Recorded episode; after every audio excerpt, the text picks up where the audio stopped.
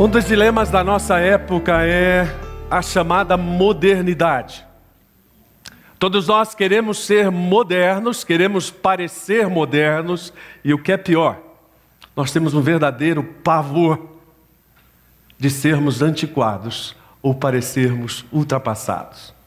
Mas não adianta. A gente que tem mais de 18 anos acaba se traindo em algum momento. Você usa uma expressão antiquada, você fala uma coisa, não é? Ainda bem que a comissão de crítica lá em casa, crítica pastoral, funciona bem. Qualquer expressão usada, os filhos é? dizem, pai, isso não se usa mais. Mas isso está demodê, não use mais essa expressão. Mas não adianta. Por favor, é... volta a fita porque eu estava olhando para esse lado. Depois ele me conta no carro. Mas não adianta, a gente não consegue se livrar de algumas coisas e no retiro eu disse, usei a expressão bicho grilo e falei, você que tem mais de 50 anos, traduz aí para o seu irmão de 18 e 20 o que, que é bicho grilo.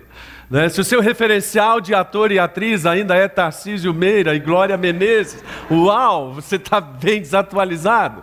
Se você acha que smartphone é o telefone do Maxwell Smart, do Agente 86, ele não para mais. Melhor parar. Né?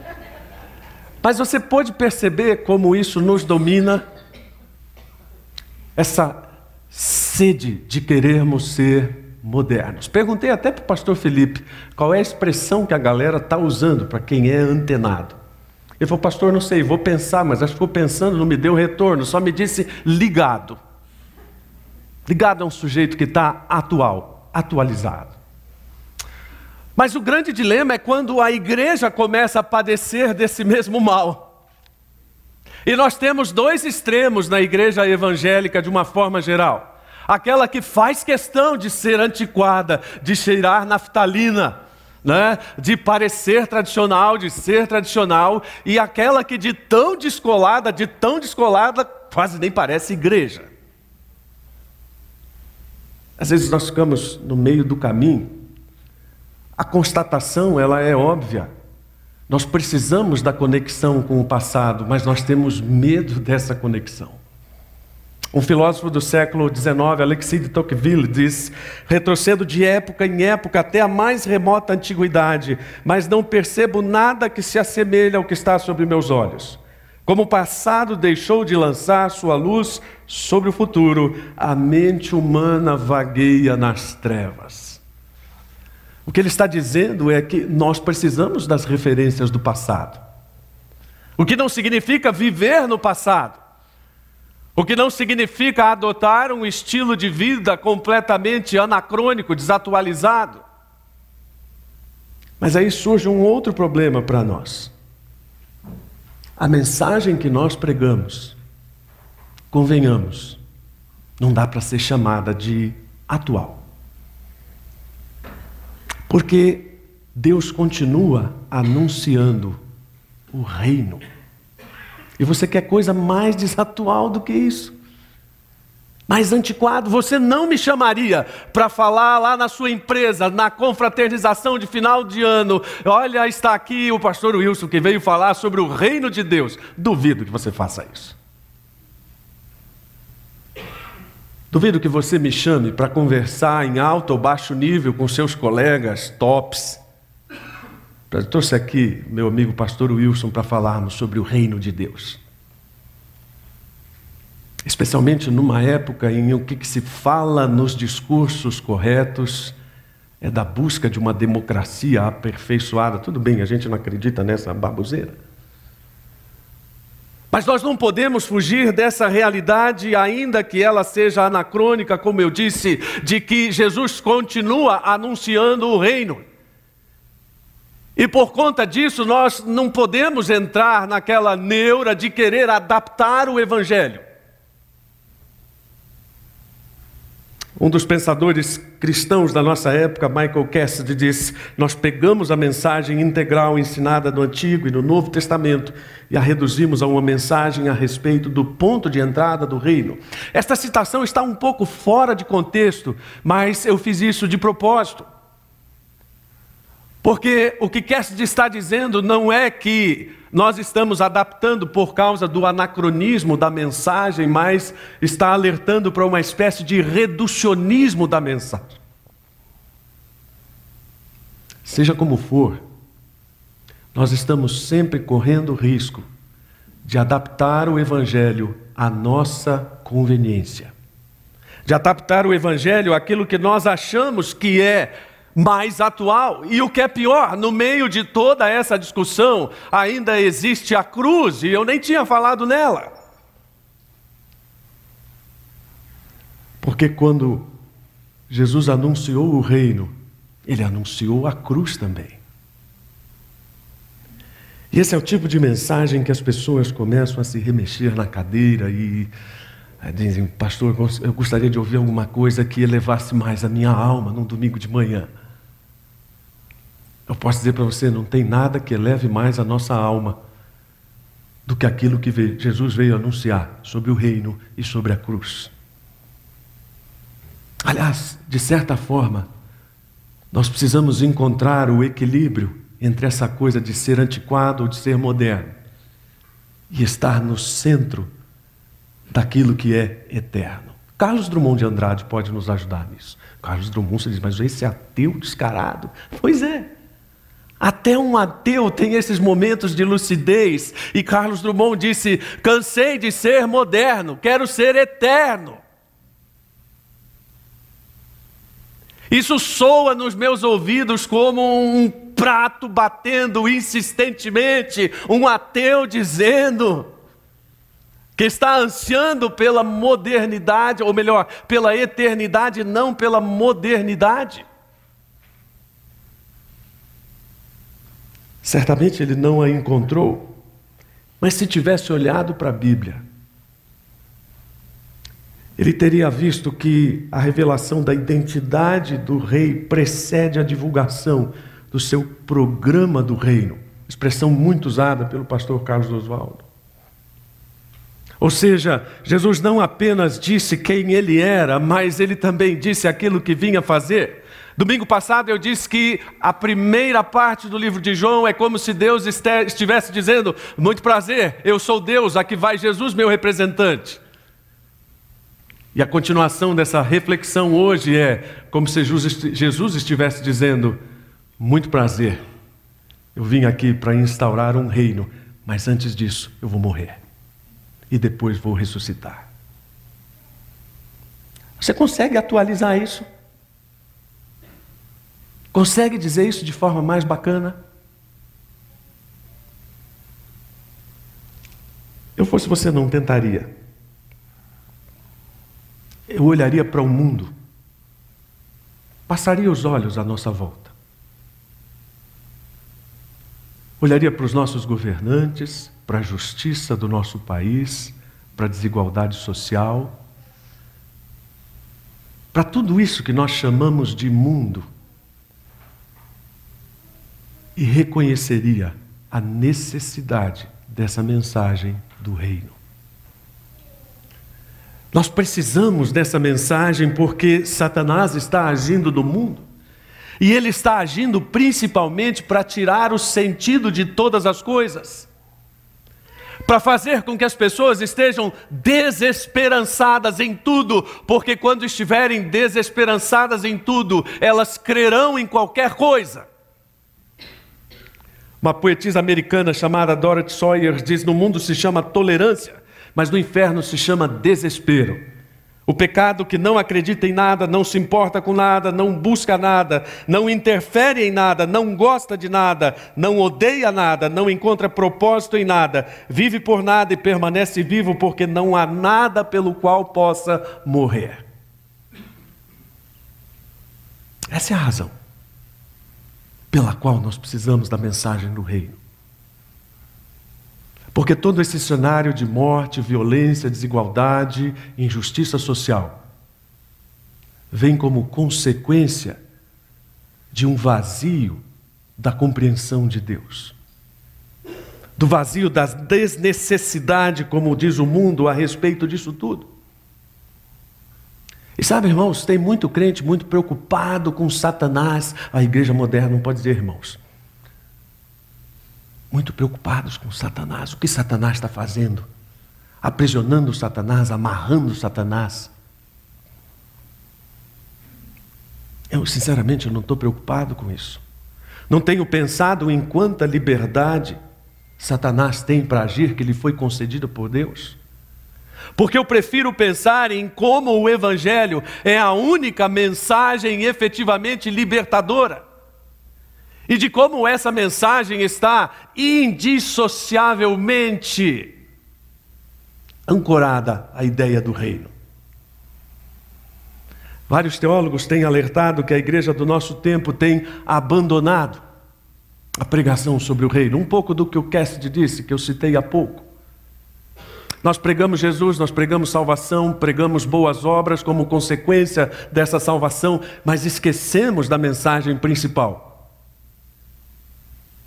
Jesus veio anunciar um reino, e a essa mensagem do reino significava a aniquilação do poder de Satanás. Não é isso pelo que você tem esperado, pelo que eu tenho esperado. Não sei qual é seu anseio, qual é sua expectativa. Assim que cheguei, eu fiz uma pergunta às pessoas que estão liderando a CB Moema, e uma dessas perguntas foi: Você tem fome do quê? Qual é sua grande expectativa? Qual é seu grande desejo, anseio? Eu posso confessar a vocês qual é o meu: o reino. Eu sou aficionado por esse negócio. É uma pena que a gente fale tão pouco sobre isso, porque quando a gente olha para os evangelhos, a gente vê que Jesus só falava nisso.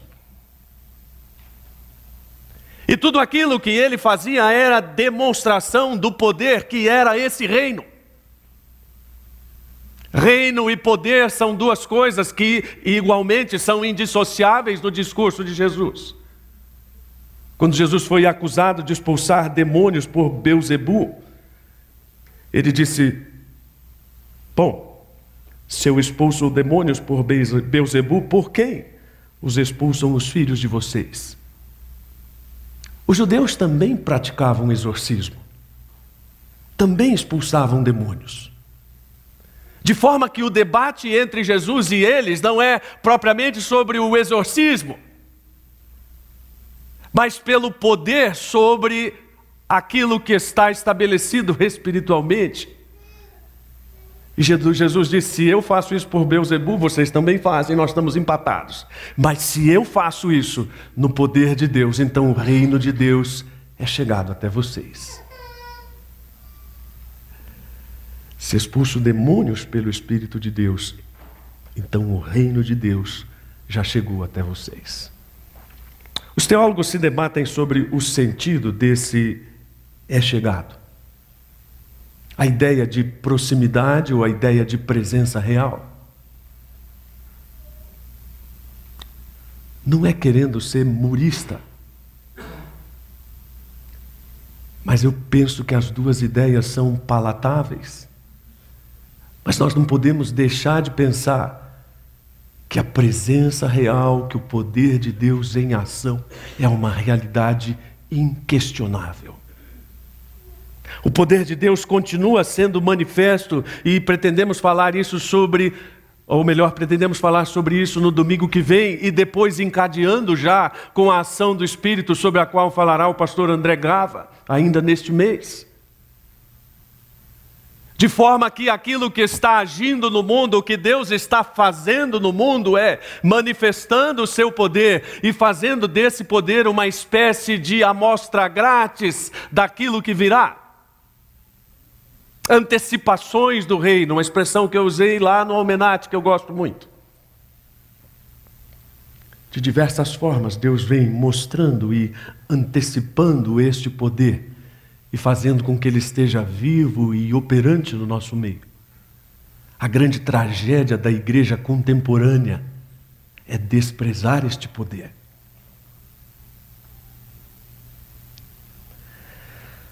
Tenho olhado para muitas coisas que a palavra de Deus diz e uma delas é a centralidade da cruz. Queremos anunciar o reino, ótimo, mas vamos precisar falar da cruz. Talvez você diga, pastor, não tem um jeito mais agradável de falar isso para uma pessoa que não conhece disso. Eu não sei, a gente pode tentar, mas eu duvido que a gente vá conseguir. Duvido força de expressão, porque eu tenho certeza que nós não vamos conseguir. Porque esse era o plano de Deus, e o plano de Deus é muito claro na forma em que Jesus começou a explicar aos seus discípulos que era necessário que isso acontecesse. E Jesus falou de diversas formas a partir do momento que eles entenderam que Jesus era o Messias. Bom, é como se Jesus tivesse entendido também que agora eles estavam prontos para ouvir a verdade sobre a cruz. Ainda que de diversas formas, depois nós vamos acompanhando a narrativa dos evangelhos e vendo os evangelistas dizendo eles não entenderam. Eu gosto de imaginar as cenas, irmãos. Uma das cenas que eu gosto de. Eu não sou Steven Spielberg, mas eu gosto de criar na minha cabeça aquilo que eu imagino as cenas. Uma cena deliciosa, Atos 1, de 6 a 8. Eu imagino a euforia dos discípulos. Né? Outro dia até meu filho estava dizendo: ah, homens, vocês já repararam, quando eles estão felizes, eles batem. Né? Batem uns nos outros. Eu imagino os discípulos ao lado de Jesus, né? Um dando soquinho no outro. Cara, ele está aqui, meu. É ele mesmo. Porque na verdade era isso que eles buscaram o tempo inteiro, essa festa. E, e, quantas vezes Jesus estava preocupado com coisas mais sérias e eles estavam discutindo coisas como: bom, quem vai ser o cara do lado dele? Isso reflete muito o estado de espírito da igreja que precisa encontrar a sua identidade entre a festa e a cruz. Que não sabe direito como se posicionar diante destas palavras de Jesus, especialmente em Lucas 9, 43 e 44, quando ele diz: Ponde vós esta palavra ou estas palavras em vossos ouvidos, porque o filho do homem será entregue nas mãos dos homens. Há uma ênfase. Põe isso na sua cabeça. É engraçado pensar em Jesus falando de forma tão enfática, né? Põe isso na sua cabeça. Eu vou ser entregue nas mãos dos homens, eu vou ser morto. Esse texto é um contraponto contundente a tudo aquilo que nós temos pensado a respeito de Deus. É um apelo a Isaías 53, 3, quando, por exemplo, a Bíblia está dizendo, em referência ao Messias que viria, que ele teria um perfil de sofredor, de conhecedor da dor. E eu penso que quando a igreja se afasta nisso, na verdade ela está se afastando da única fonte de conforto. Porque eu penso que todos nós, quando sofremos, queremos recorrer a alguém que conheça o nosso sofrimento. E é isso que Isaías está dizendo a respeito do Messias, que ele conheceria a dor, que ele seria o homem de dores, que ele seria aquele que suportaria o nosso sofrimento. Isso é de conforto, é mensagem de conforto para nós. Não deveria nos assustar, não deveria assustar ninguém, mas deveríamos sim ser honestos em relação a uma verdade: quem abraça o cristianismo está abraçando uma séria possibilidade de vir a sofrer. Quando o apóstolo Paulo fala em Gálatas 2:20, ele diz: "Fui crucificado com Cristo". Esse texto é duro demais, pesado demais. Filipianse diz que nós estamos lendo a Bíblia de forma errada. Curioso, mesmo sendo ele um teólogo de cepa mais liberal. Mas ele cita numa de suas obras perguntas que precisam de respostas, o pensamento de um teólogo alemão chamado Helmut Tillich. E o que esse teólogo diz é que quando nós lemos a Bíblia de uma forma errada, num nível mais elementar de compreensão, nós olhamos para a Bíblia e pensamos que ela está dizendo que uma pessoa que vive da forma certa nunca deve sofrer. E muitas pessoas estão buscando igrejas que preguem isso. Eu sou um sujeito correto, eu não, não sou desonesto, faço bem, trato bem o meu vizinho, cuido bem da minha família, eu não deveria sofrer. Esse é o nível mais elementar de compreensão da Bíblia. Mas Tillich diz que há um segundo nível, um degrau dois, e essas pessoas que subiram um pouquinho mais na compreensão, especialmente de Gálatas 2,20, elas estão entendendo que as pessoas boas realmente enfrentam tribulações, mas elas sempre conseguirão alívio. Nem sempre.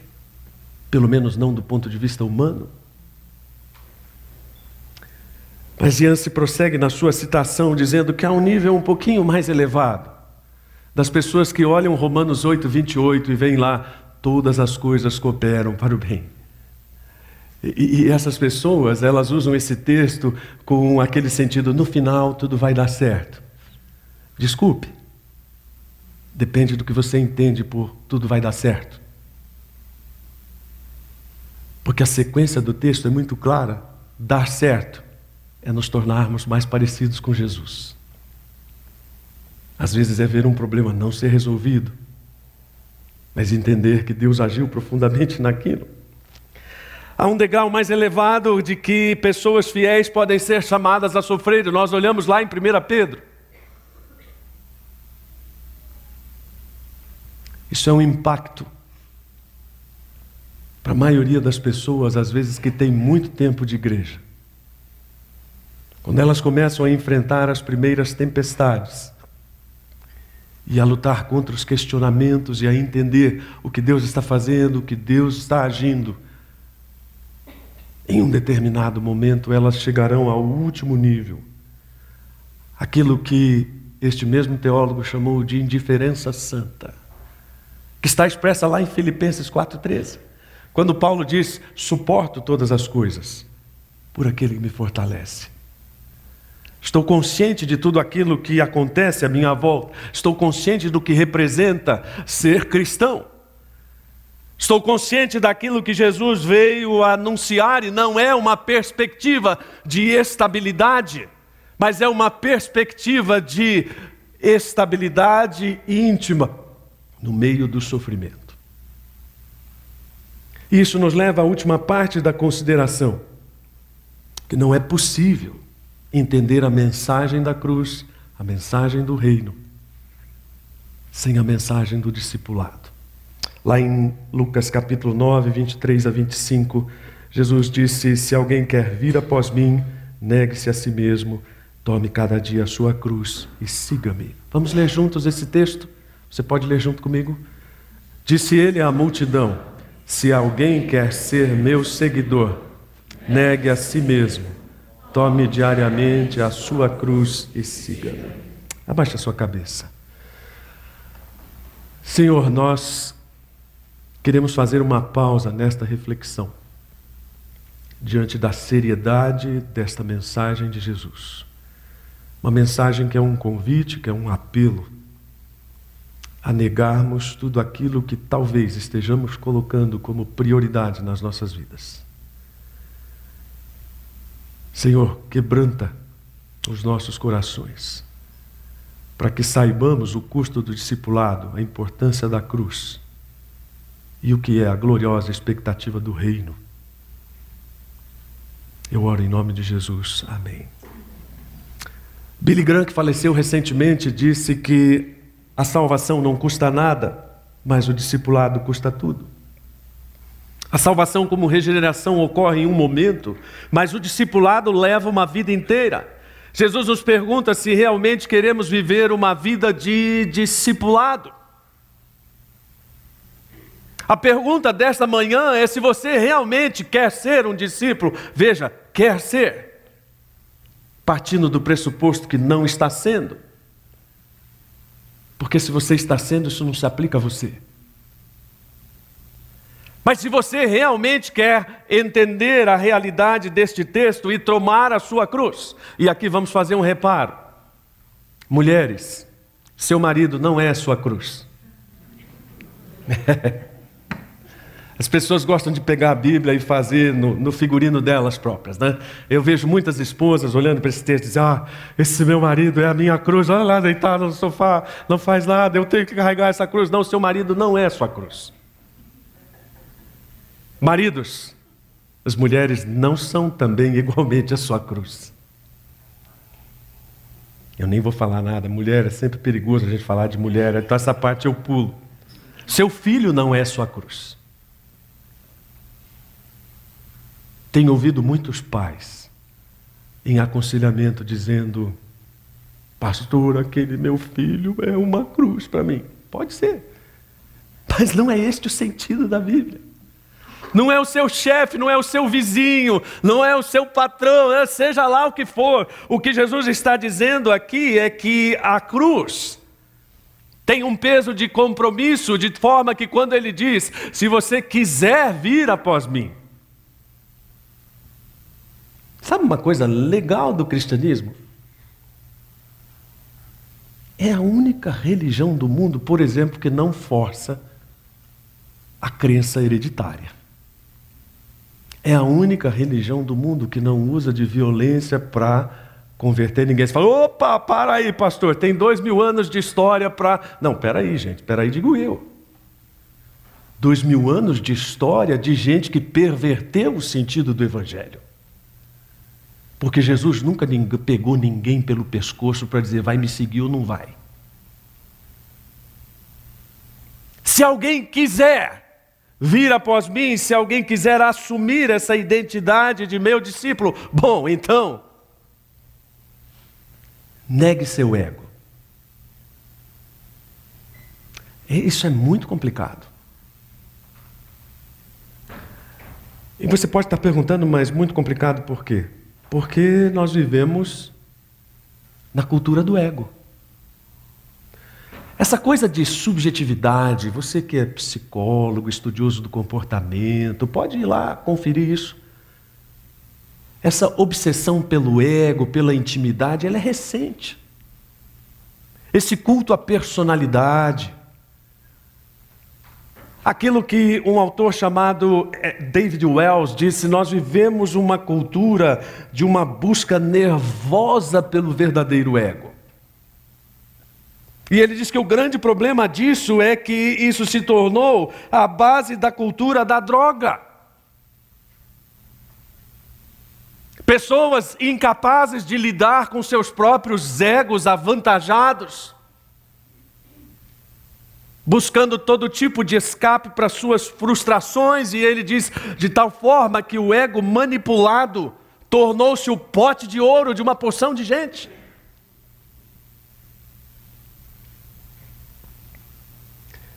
E ele termina o pensamento de uma forma muito contundente. Buscamos agora nosso acesso para a realidade apenas por meio do ego, tendo decidido que Deus e sua revelação não são mais pertinentes. Isso tem relação com a psicologização da mensagem do Evangelho, de tantas abordagens terapêuticas que negam a revelação de Deus, que negam a centralidade do sacrifício de Cristo. Nós precisamos negar isso. Precisamos assumir o custo de um estilo de vida comprometido com Cristo e suas consequências. É por isso que Oswald Chambers diz: todo céu está interessado na cruz de Cristo. Todo o inferno está na torcida para que os homens a ignorem.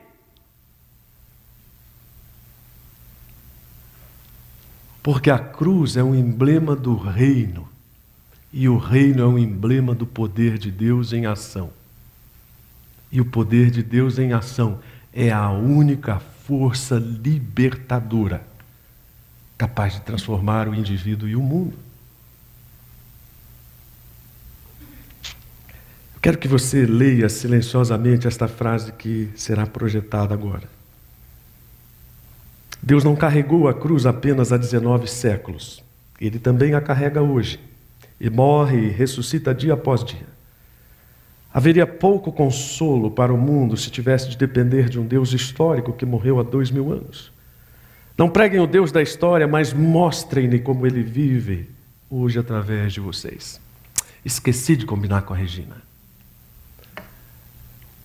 Eu queria, tinha planejado não colocar a autoria da frase, porque vocês leriam essa frase e perguntariam: Uau, quem é esse grande teólogo?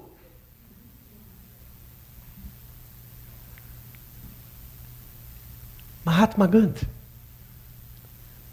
cuja enorme bronca, usando uma expressão bem comum, dos cristãos e dos cristian... ou do cristianismo residia nisso. A grande crítica de Gandhi é que os cristãos não viviam aquilo que Cristo havia vivido. E isso é sensacional que um sujeito como Gandhi esteja fazendo um apelo aos cristãos, dizendo: vivam o que Cristo viveu. Ah, irmãos, isso é um cascudo na cabeça da gente que se diz cristão. Quando alguém de fora vem bater no nosso coração para dizer viva como um cristão. A percepção de Gandhi da teologia dos cristãos não nos interessa agora. Mas nos interessa o apelo coerente com aquilo para qual Jesus faz convergir todo o sentido na sua mensagem sobre o reino. Você é contra ou você é a favor? Mateus 12,30 diz: Aquele que não está comigo está contra mim. E quem não trabalha comigo, na verdade, trabalha contra mim. Uma das coisas que Satanás tem semeado de forma imprópria na nossa cultura é uma suposta validade da neutralidade. Não existe neutralidade. A neutralidade é uma posição. A neutralidade é uma tomada de posição. A não decisão é uma decisão. De forma que quem se coloca contra o reino, isso está bem claro, está contra o próprio Deus, contra o próprio Cristo, contra toda a sua obra e aquilo que ele vem fazendo e anunciando. Eu oro para que nesta manhã nós saiamos daqui com essa percepção muito clara de que a cruz e o reino ainda são anunciados como grande plano de liberdade de Deus. Deus continua anunciando o reino e a cruz. Isso tem tudo a ver comigo e com você. Isso tem tudo a ver com as pessoas que estão à nossa volta. Isso tem tudo a ver com a nossa percepção de igreja, de missão. Como sempre, eu gosto de terminar com uma historinha que nos leve a pensar, ainda que correndo o risco que depois a historinha seja lembrada e o sermão não. Mas orando para que você lembre da história e relacione ao sermão.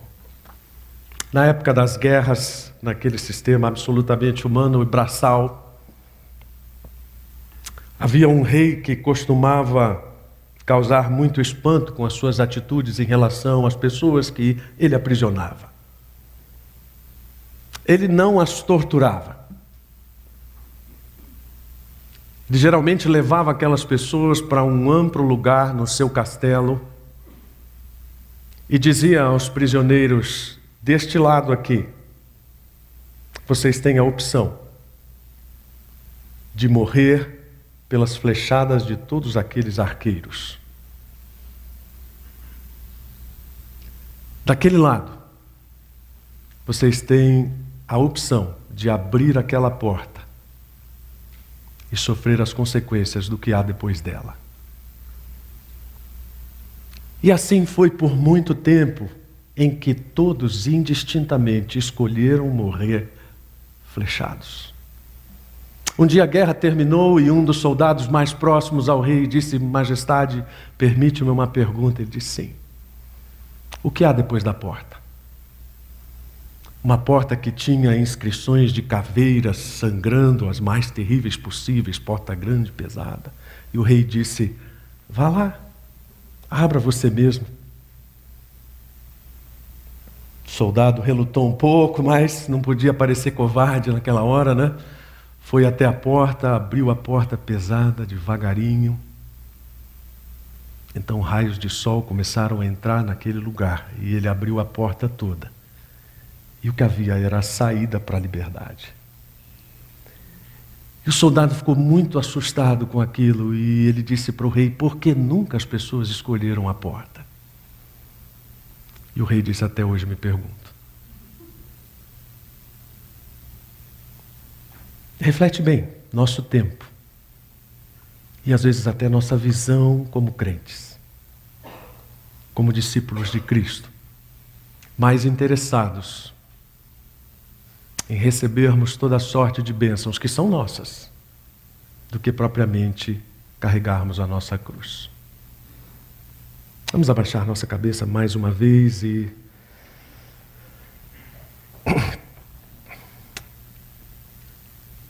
Quero convidar agora uma pessoa que queira vir aqui à frente orar. Este lugar não é mais importante do que esse em que você está sentado. Ele é um pouco mais elevado. Mas eu quero que você venha aqui ao meu lado. E nós vamos orar por isso. Peço também que a congregação se coloque em pé.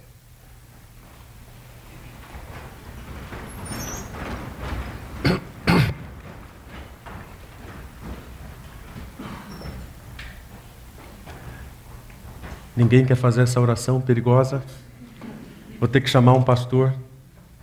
Vou convidar André Gava para vir orar com a congregação.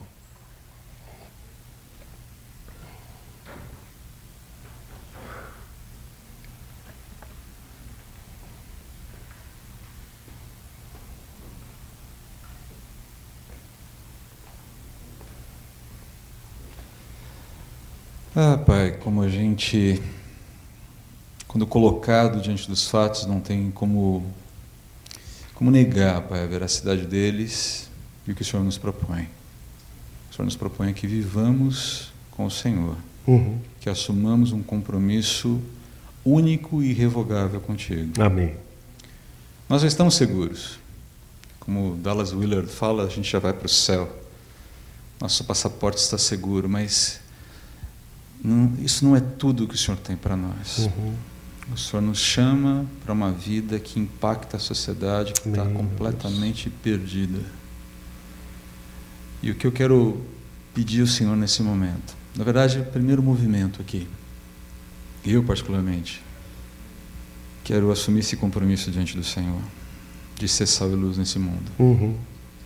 Eu espero que cada irmão aqui concorde no seu coração de fazer o mesmo. Amém. É só o teu espírito que pode mover é, cada um aqui nesse sentido. E o segundo, Pai, é movimento. É dizer ao Senhor que, por mais dificuldades nós encontremos na nossa identificação com o Senhor Jesus nesse mundo, Amém. isso não se compara perto daquilo que nós já temos em Cristo. E essa deve ser a verdade que rege as nossas vidas para que nós encaremos o dia a dia com contentamento a despeito dos problemas, das dificuldades. Nós não precisamos é, abandonar a pauta desse mundo, nós precisamos que nossa pauta desse mundo seja iluminada pela tua pauta. Amém, meu Deus. Não se trata de viver uma vida monástica distante de tudo, mas de viver uma vida transformada e que mostra claramente que o que começa aqui invade a eternidade. Uhum. Amém. Que a vida não acaba no túmulo, que a vida não acaba no nada. Deus, por favor, infunde-nos coragem. Amém. Infunde-nos é, ousadia nas nossas relações familiares, nas nossas relações profissionais, no nosso dia a dia na sociedade. Eu clamo, Senhor, que essa igreja seja conhecida como uma igreja de gente plantada na verdade Amém, abençoada amém. pela verdade e que ousa viver a verdade na sociedade. Uhum. Uma igreja em que a cruz é pregada, a cruz é vivida e a cruz é abraçada com alegria. Amém, ó Deus. Pelo que ela garante, pelo que ela, pelo que ela significa. Nos ajude nisso, por favor.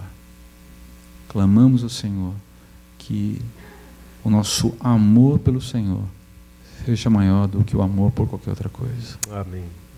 Em nome de Jesus. Amém. Amém.